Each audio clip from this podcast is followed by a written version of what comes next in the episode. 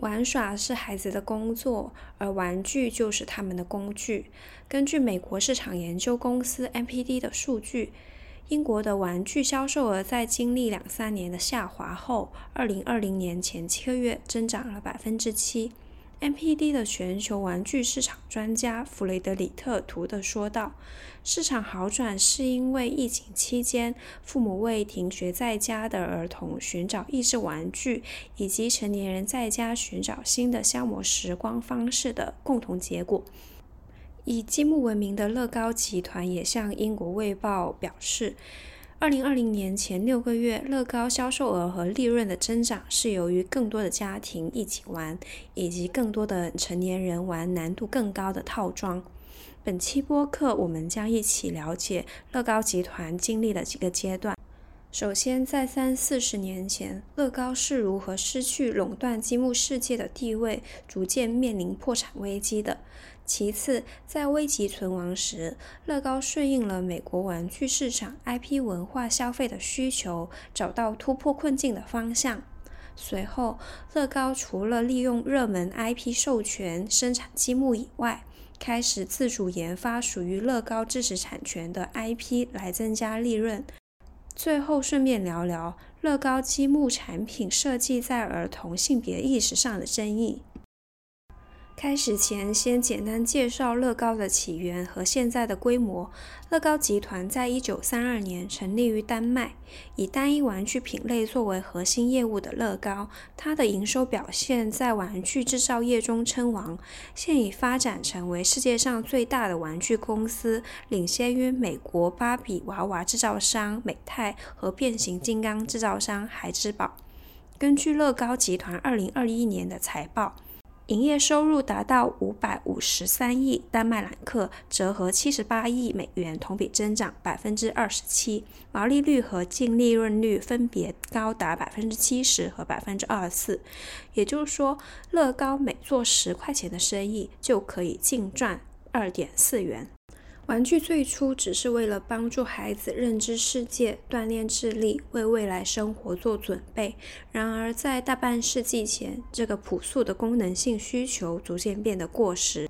一九五零年，美国电视开始播出儿童节目。玩具公司从未想到这将是一个巨大的商业潜能。直到一九五五年，商业广告与创业包装普及下，以芭比娃娃闻名的美泰玩具公司变成了米老鼠俱乐部的主要广告商，开创了通过电视直接向孩子销售玩具的方式。他们将玩具变成一个有剧本、有情节的故事，告诉孩子如何玩。游戏如何使玩具成为虚构剧情的主角？从此，玩具行业慢慢从强调父母需要与功能价值，转化为直接反映孩子的渴望与想象的需求。在电视广告的帮助下，美泰的销售量在仅仅六年的时间，就从六百万美元上升到了四千九百万美元，直接上了一个数量级的收益。反看稍显落后的丹麦比隆小镇，在一九四九年，乐高首款塑料积木才问世。在一九五五年，乐高提出了一个叫 “Lego System in Play” 的概念。Remember my father? For him, the system was very, very important to turn the bricks into a system of play. The brick in itself is, of course, a very simple structure, but with the number of bricks, you have endless possibilities. 所谓乐高玩乐系统，指的是玩家可以将不同套装的产品相互拼装，与传统玩具的一次性售卖形式决裂。这种几代人共享，甚至不同套装共享资源的设计，虽然是乐高数十年得以畅销的重要举措，但这种家长主导决定购买的模式，在美国玩具市场正在被打破，只不过还没流行到丹麦来。也还没被乐高意识到新趋势的变化。相比之下，北美市场的玩具公司主要以时尚为导向，流行的元素变化得非常快。他们总是想做一些新的、与众不同的产品和营销，来刺激用户的购买欲望。但位于美国新泽西州的 Tyco 泰科玩具公司却不一样，他们部分产品的开发方法专门是研究其他公司行之有效的产品，并加以复制。年龄高达五十二岁的泰克公司 CEO 查理德格雷一看积木就知道是个好玩具，所以早就瞄准了利润高且只有一家公司主导的积木市场。等到一九八四年乐高基本专利到期后，泰科就用更低的成本制造了自己的积木，命名为 Tyco Super Bricks（ 泰科超级积木）。并在宣传上针对乐高直接进攻，正如贴在 Show Notes 的广告海报可以看到，图片是一只由积木拼成、左右完全对称的蝴蝶。海报的广告词写着：“哪边是泰科，哪边是乐高。如果无法辨认，为什么要付差价呢？”如此挑衅的文案，难道泰科就不怕遭到乐高粉丝的反感或触犯恶意竞争吗？这个问题确定无疑，但更多消费者会因为好奇促进购买。其次，泰科明目张胆对抗乐高的广告词，不禁让人想到燕麦奶品牌 Oatly 反牛奶的营销战略。Oatly 先锋个性的广告词是这样说的：“和牛奶很像，不过是给人类喝的。”这样的广告词通常都是会引来官司的。Oatly 和泰科都不例外，面临恶意竞争的风险问题。只不过 Oatly 强调的是差异化，而泰科强调的是同质性可替代而已。泰科 CEO 格雷提到乐高时，他曾在1988年告诉福布斯杂志：“我们知道乐高以爱打官司著称，所以未雨绸缪的泰科在生产它的超级积木前，早就把仿制品的诉讼费用纳入计划之中了。”很快，乐高确实以商标和版权侵权为由提起诉讼，试图让泰科停止生产超级积木。乐高美国总部的宣传总监珍妮·霍普金斯在一九八七年接受《华盛顿邮报》采访时说：“无论如何，我们都不喜欢打官司。丹麦人不像美国人那样，但是当你只有一种产品，而且是乐高积木时，你就会去法庭保护它。”经过长达三年、代价高昂的官司，乐高和泰科分别向媒体宣布自己胜诉。这是怎么一回事呢？原来，法官裁定泰科可以继续制造和销售超级积木，只是限制了泰科的宣传方式。事实证明，对于泰科来说，三百万美元的法律费用是非常值得的。因为超级积木成为泰科价值两千一百三十万美元的稳定产品线，这对乐高集团当时在全球六亿美元的销售额来说，虽然不值一提，但是却占泰科总业务的近四分之一。除了泰科，众多突然崛起的低成本竞争者也生产了与乐高兼容的积木，乐高长期垄断地位很快就被打破。一九九三年，乐高保持了五十年的两位数增长速度放缓了。一九九四年，乐高产品销量开始停滞。与其坐等被同行大胆抄袭，事后向各地法院提起诉讼，不如主动出击。于是，乐高开始疯狂地增加产品数目。一九九四年到一九九八年，乐高生产的新玩具数量增加到原来的三倍。平均每年引入五个新的产品主题，以量取胜，在理论上说是一件好事，毕竟试验新品是取得真正进步的基础。但实际的结果是，大家忙翻了，都没有带来销量之余，更严重的是，直接给公司带来了经济损失。原因是在扩张的背后，乐高既没有在意生产成本结构的变化，也没有考虑到客户的真实需求。第一，生产积木的成本结构比较简单，正如烘焙需要模具和面粉一样，积木的制造成本主要由模具和一种叫做 ABS 塑料的成本构成。虽然消费者最后拿到的只是塑料零件，但实际上一块标准的二乘四零件比任何特殊零件都可以让乐高获得更多的利润，因为零件越是标准和常见，就越具有规模效应。想想看，制作标准零件的模具的成本是五万到八万美元。在使用期间，可以制作大概六百亿块积木，分摊到每块积木所花费的模具成本几乎为零。但是如果设计师设计一个特殊的零件，乐高只能生产五万个积木，那么分摊到每个零件的模具成本就高达一美元。在乐高盲目扩张生产线的时代，经常在一个套装中就出现几个特殊零件，导致生产成本高企不下。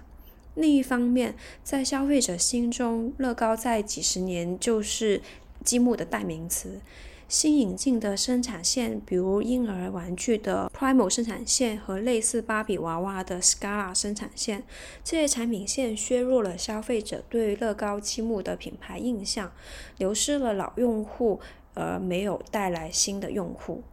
作者克里斯主克曾在《回归核心》这本书中对乐高的事物总结得很好。他说：“持续的盈利增长来源于公司面向清晰的客户群，只专注于相对较少的产品。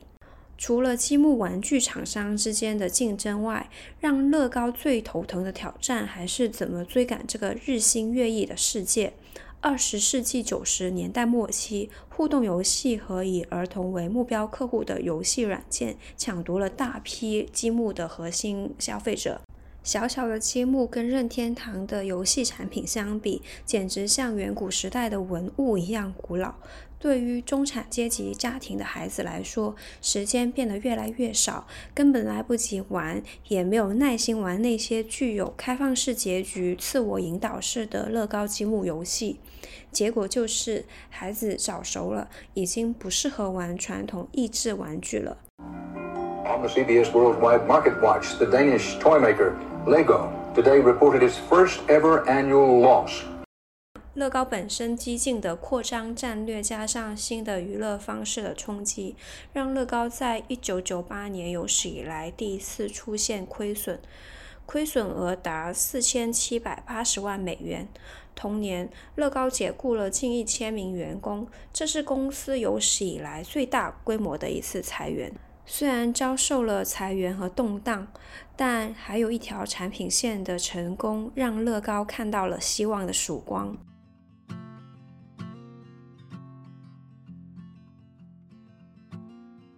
接下来，我们进入第二阶段，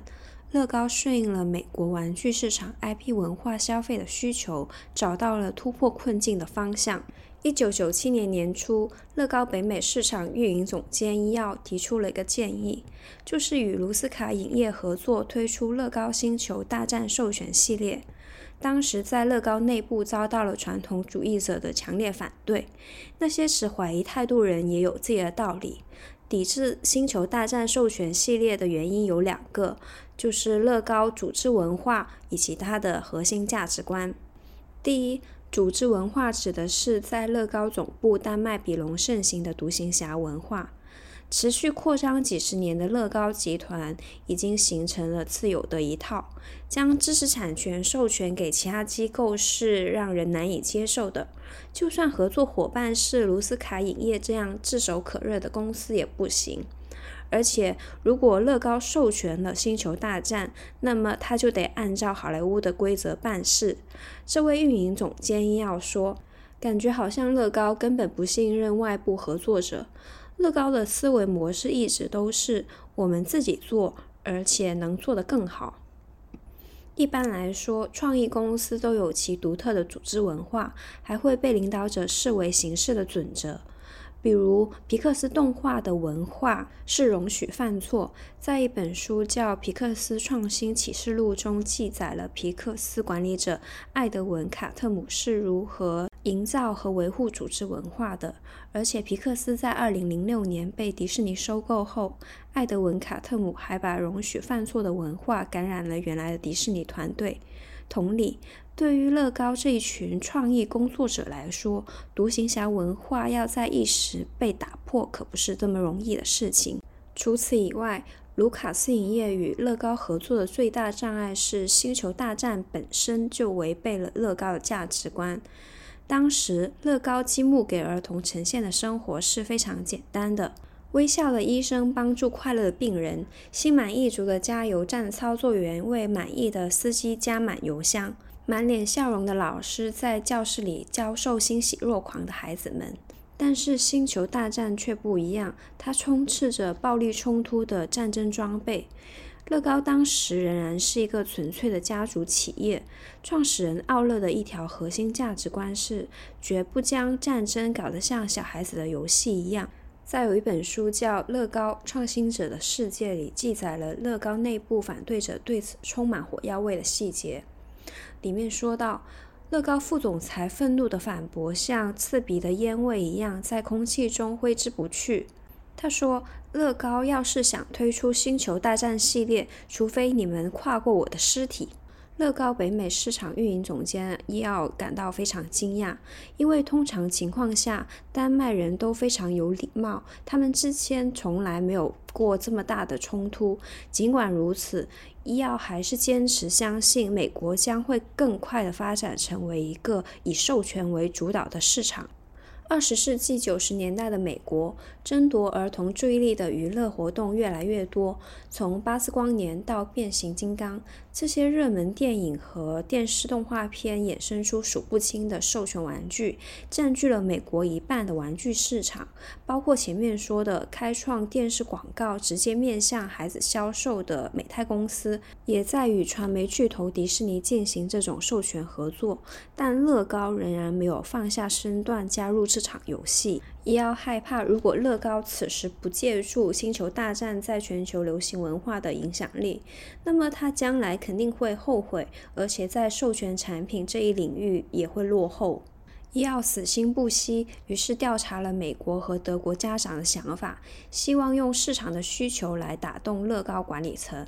没想到，美国家长出人意料的赞同乐高与《星球大战》相结合的方式，德国的家长也一样。要知道，德国是当时乐高最大也是最保守的市场。最后还是当时乐高最高的决策人，也就是创始人的孙子，名字叫做凯尔。他身为《星球大战》的忠实粉丝，受到了民意调查结果的鼓舞，最终批准了这项合作。事后证明，伊奥也的确是有洞见的。一九九九年，《星球大战》系列上市的头几年就成为了畅销产品，其销量超过了公司总销量的六分之一。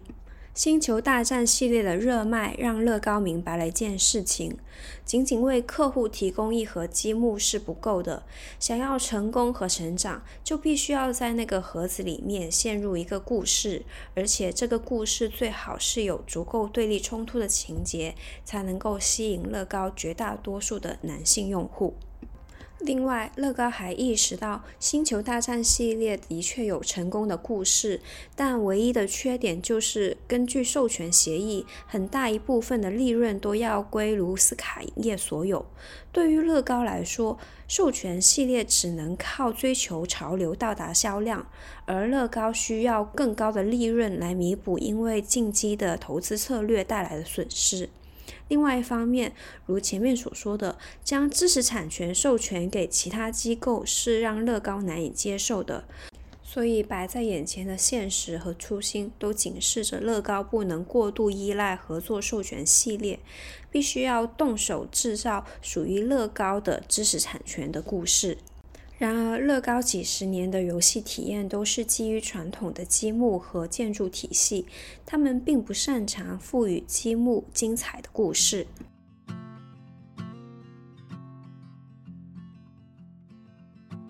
接下来进入第三阶段，在乐高濒临破产的时期，有一条以动作人物为特色的产品线脱颖而出，它就是《生化战士》系列。这个动作人物系列最开始叫巫毒头，巫是巫女的巫，毒是毒品的毒。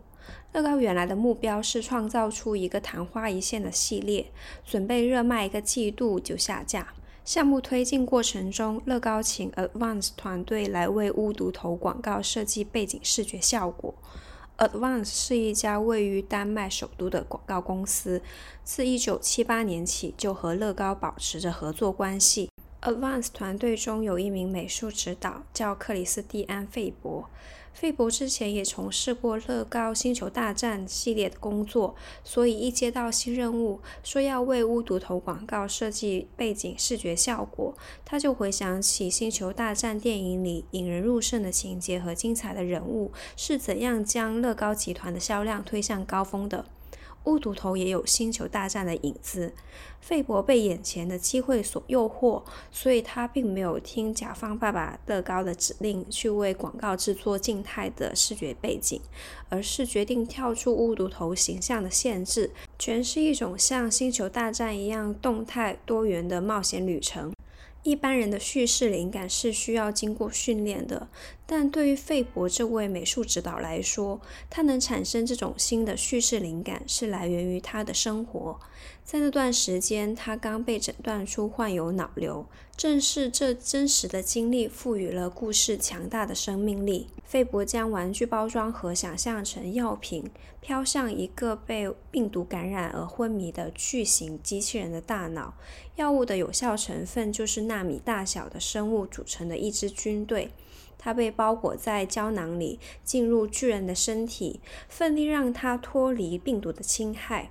费伯在脑海里勾画出这个岛和岛上居民的样子，并告诉乐高的同事，这个新玩具的名字叫做“生化战士”。新玩具的决定性特色是新设计的球窝接头，字面意义就是一个空心的窝，里面包着球。这个结构的优点是能够插入人物臀部的插孔中，使腿可以轻松旋转。孩子们第一次能够组装完全可以活动的乐高人物，比起人仔之类较为静态的塑料人物更有真实感。从此，可搭建的动作人物迅速打击了美泰和孩之宝的很多产品，开创了行业第一。除了增加真实性以外，当时乐高还有一个人群定位的难题，那就是对八到十六岁的儿童来说，如果玩乐高城市系列又稍显幼稚，如果玩更有挑战性的科技系列又不够年纪，技术还不够好，那么对于中间年龄段的孩子的需求就比较尴尬。应该如何防止这群人抛弃乐高品牌呢？这得益于二十世纪九十年代中期，当时乐高筹划了一份战略概要，让开发团队创造出乐高玩具的入门套装，目的是刺激多重消费。通过设计出超级迷人的模型，或者说用费伯的话来说，就是利用让孩子们疯狂的模型，让孩子们收集多个套装。乐高这个战略瞄准了八到十六岁的空白人群，并且用焦点小组的研究方式获取客户洞察和区分不同消费者的细分类型。首先，乐高得到了重要的客户洞察，就是激发孩子收藏的基础是质量。在焦点小组中，孩子们告诉研究员，他们对可搭建的人物。具有非常大的兴趣，但是如果这些玩具太容易炸开，他们就会失去收藏的机会。其次，根据乐高以往发布关于儿童游戏的行为研究，将不同的孩子分为四个细分组群，每个组群都有对应押韵的名字。第一组，Agent Anthony，安东尼特工，角色特点是喜欢动作电影和冒险故事。第二组。Systematic Siegfried，严谨的西格弗里德，特点是对技术非常着迷。Artistic Arthur，艺术家阿瑟，长大后可能想当手工艺人。还有最后一组是 Bully Bob，盛气凌人的鲍勃，特点是容易走神，也是房间里最吵闹的小孩。每个细分组群都塑造了生化战士的原型。开发独特的功能设计和挖掘客户洞察，只是生化战士成功的基础。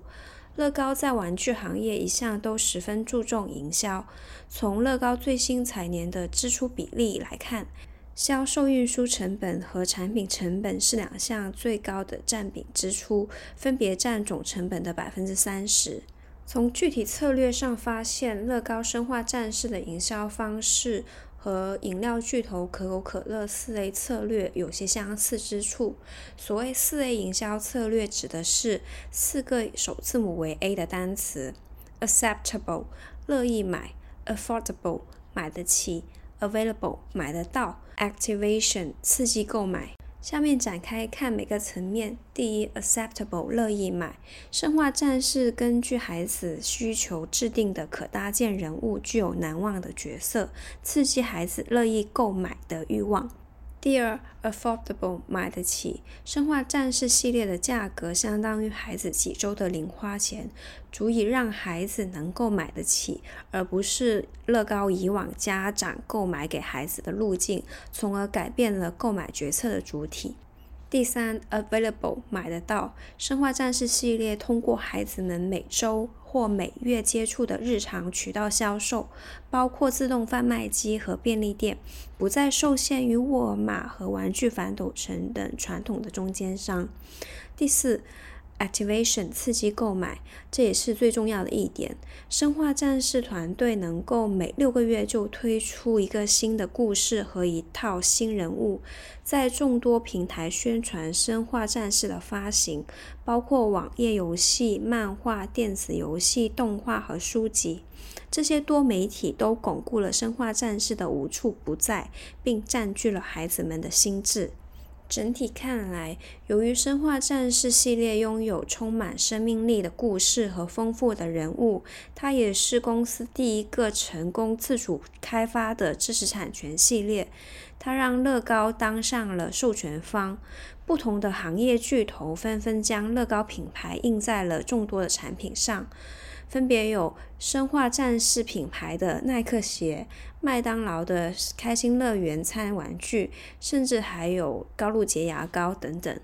不负众望，在二零零一年生化战士推出的当年，它的销售额超过了一点六亿美元。玩具行业协会将它评为年度最具创意玩具。二零零三年，乐高其他的产品都陆续亏损。当乐高全面进入最重要的圣诞销售季时，比隆总部弥漫着一种凄凉的气氛。设计师比泽森回忆道：“很难描述当时的情况有多糟，那感觉就像乐高明年就不复存在了一样。”但当时唯有生化战士系列强劲的销量为公司贡献了将近总量百分之二十五的收入，超过百分百的利润。到二零零四年年中，当乐高高层正忙于停产亏损系列和变卖资产时，生化战士系列凭借着全世界平均每一点四秒就卖出一套的业绩，带领乐高走出困境。除了帮助乐高解除危机以外，生化战士对于乐高来说是全新的商业模式创新，包括新的定价方法、新的合作关系和新的市场渠道。于是，其他产品团队也纷纷效仿生化战士团队，围绕乐高自行研发产品与外界合作的模式。就这样，顺应着市场的需求，带有明确主题的积木套装逐渐取代了乐高老式的积木。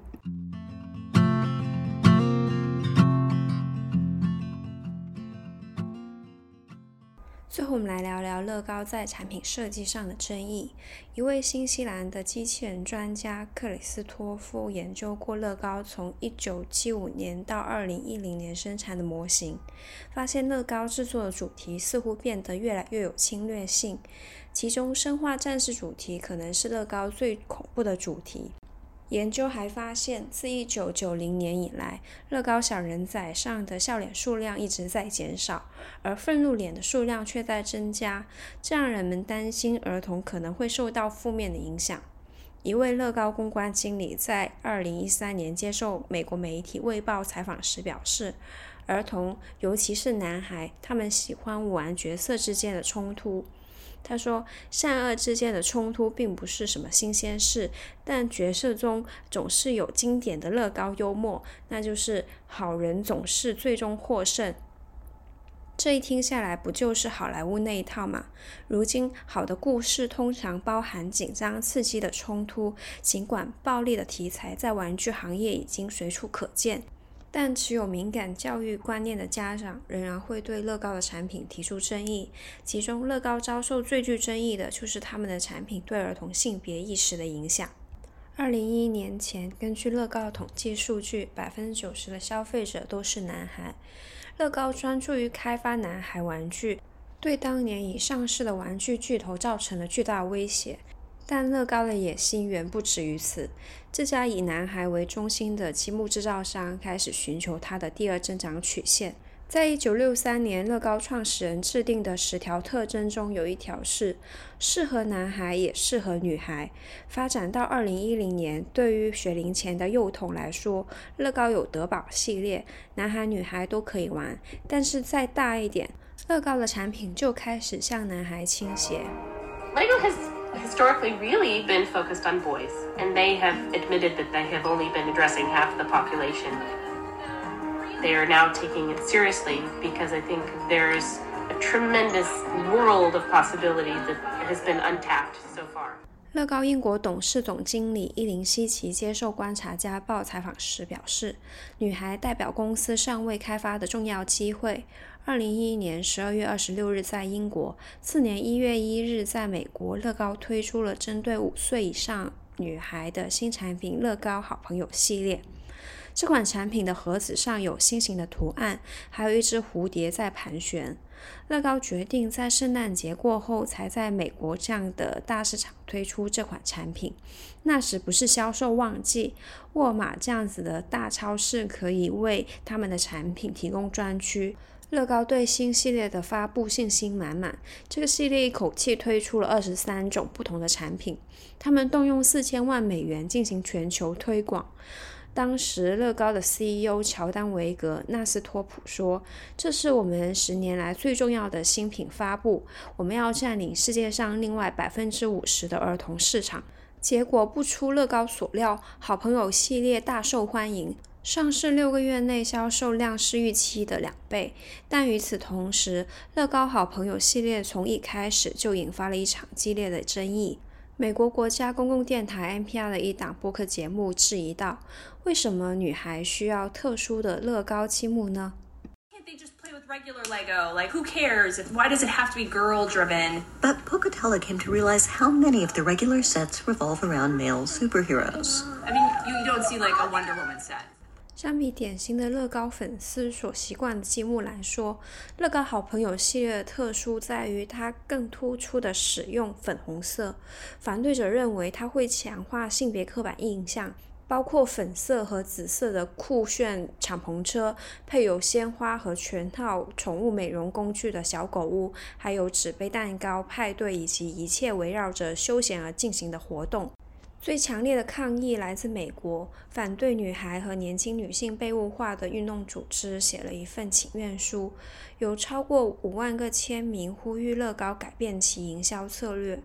除了消费者的反抗，饮食失调专家也批评了乐高好朋友系列，认为其中女孩角色的形象塑造过于苗条，和乐高以往典型的方形角色非常不一样。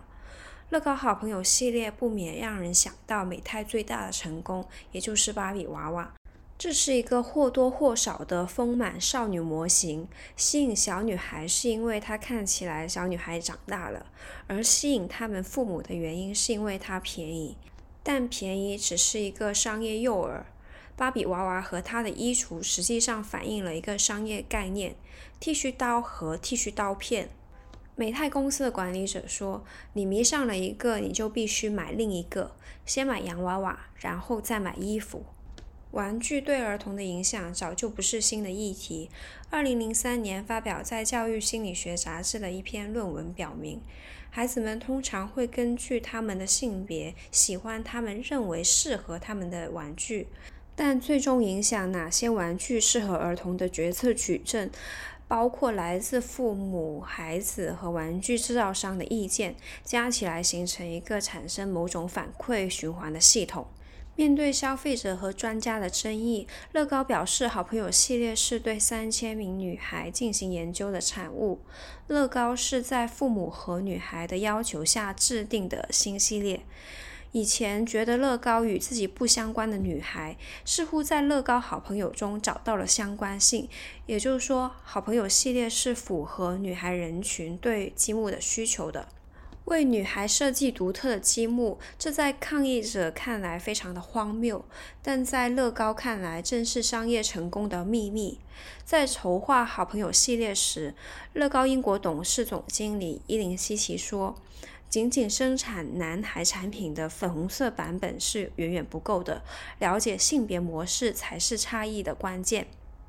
乐高其实在二零零七年起就开始研究女孩子。要了解男孩和女孩，只需要观察他们的游戏方式。在研究中，乐高惊讶地发现了几个对设计师来说非常重要的启示。启示一：在女孩眼里，乐高以往的产品是有美学缺陷的。乐高市场调查经理哈纳伊格罗特说：“女孩最在意的就是漂亮，就像男孩喜欢善与恶一样，女孩也有自己的要求，就是和谐。它代表的是一种有秩序的顺序和更友好的颜色搭配。”启示二：女孩在玩乐中更注重细节。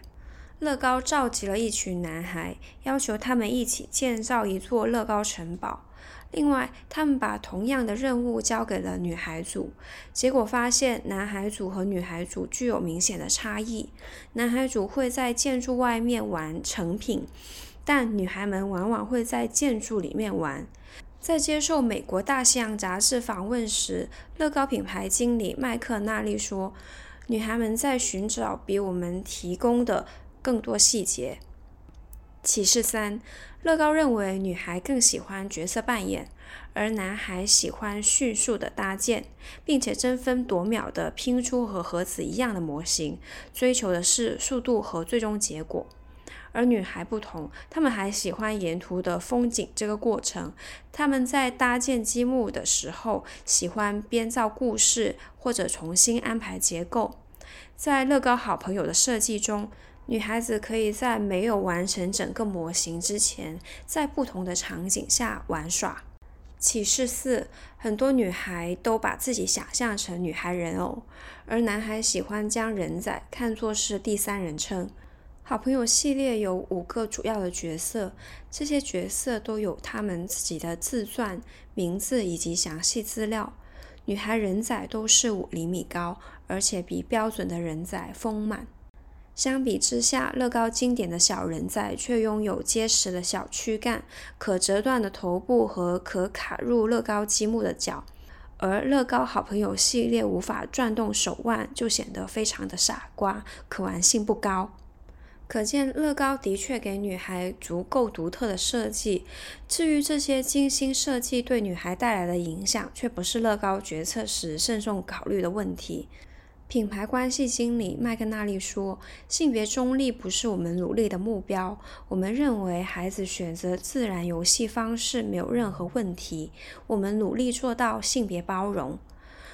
不过，所谓的自然游戏方式的想法带来了一个更棘手的问题，那就是乐高好朋友系列为什么让这么多女孩兴奋，又为什么让这些女孩对传统的乐高积木套装感到厌恶？”或者说更直接的问题是，是什么让购买乐高积木的成年人在选择购买给小朋友的时候？或者更直接的问题是，为什么成年人给小女孩选购积木时买了好朋友系列，而不是老式的开放式的乐高积木呢？原因也许就是这条产品线具有的刻板印象的少女风格。从商业上，乐高无疑只是想顺应孩子的自然选择，从而卖出更多的积木。反对者认为，乐高实际上是在塑造女孩想要的东西，而且可能会产生有害影响。退一步说，就算乐高不按照女孩的愿望提供产品，也会有其他的商家这样做，也会有其他的商家在塑造女孩想要的东西。分别针对女孩和男孩营销也是常见的商业意识，